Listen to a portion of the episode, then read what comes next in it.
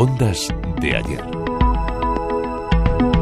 La Corporación Radio Televisión Española se ha incorporado al foro World Up, una organización que cuenta con más de 100 miembros que reúnen a más de 1.500 expertos en radio digital de 33 países de todo el mundo. Javier Sánchez es el responsable de estrategia del Centro de Innovación de Radio Televisión Española. Dentro de World Up está todo el mundo que tiene algo que ver con el desarrollo de la radio digital a todos los niveles. O sea, tenemos desde reguladores hasta operadores de red y yo que sé, gente tan importante en la cadena de valor como pueden ser los propios fabricantes de automóviles o fabricantes de los equipos que luego van embarcados en los automóviles. O sea, está todo el mundo. En 1998 comenzaron las primeras emisiones de radio digital terrestre en España bajo el estándar DAB, Digital Audio Broadcasting. Al igual que la televisión, la radio digital tendría que haber sustituido ya la radiodifusión analógica, es decir, la onda media y la frecuencia modulada, pero no ha sido así y salvo en Noruega, que apagó su FM en 2017, la realidad mayoritaria europea pasa por la convivencia entre el DAT Plus y FM, con una onda media que se ha ido abandonando progresivamente.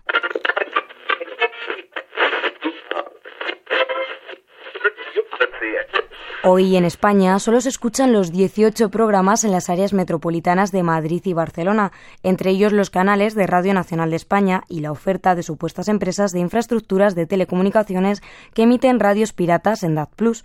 La implantación del DAT Plus en España no es cosa de un radiodifusor, sino de todo el sector, pero se esperan avances a muy corto plazo con Radio Televisión Española a la cabeza. Evidentemente, si nos incorporamos a un sitio donde deberíamos haber estado hace tiempo, que duda cabe que es una muestra de intenciones. A esto de la radio digital mm, no podíamos quedarnos fuera, no podíamos ser la excepción ibérica.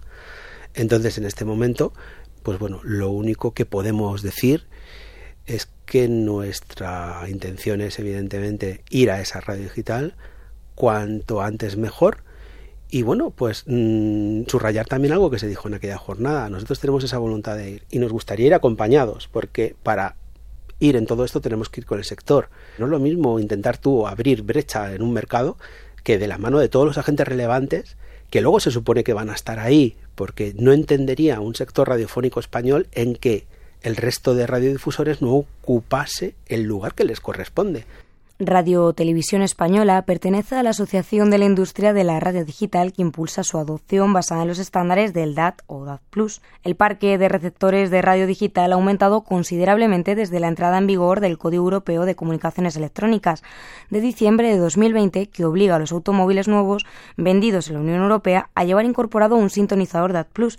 En estos momentos hay más de 2,3 millones de vehículos que pueden recibir emisiones digitales. Esto está bien en el sentido de que ha sido obligatorio en España, aunque no tenemos el servicio, que los coches vengan ya con, estos receptores incorporados. Y bueno, las cifras que tú das son de matriculación de vehículos nuevos. Mm, sabemos que antes, que antes de que esto fuera obligatorio ya existían algunas marcas que como lo estaban incorporando en otros mercados europeos, lo ofrecían aquí en España. Eh, no de serie, pero sí como extra. Eh, y como extra se llevaba ofreciendo bastante tiempo. Por lo tanto, eh, este parque, que estamos hablando de 2,3 millones, pues podría ser fácilmente de 2 millones y medio superior. Pero esa es la gran diferencia. Hace unos años, hace unos años no teníamos ni un solo receptor en España. Vamos, sí había receptores, pero que me entienda la audiencia era pues a un nivel casi testimonial o gente que nos gusta mucho la radio o, lo, o lo que sea. Ondas de ayer, Puerto Martín y Maite Gómez, Radio 5, Todo Noticias.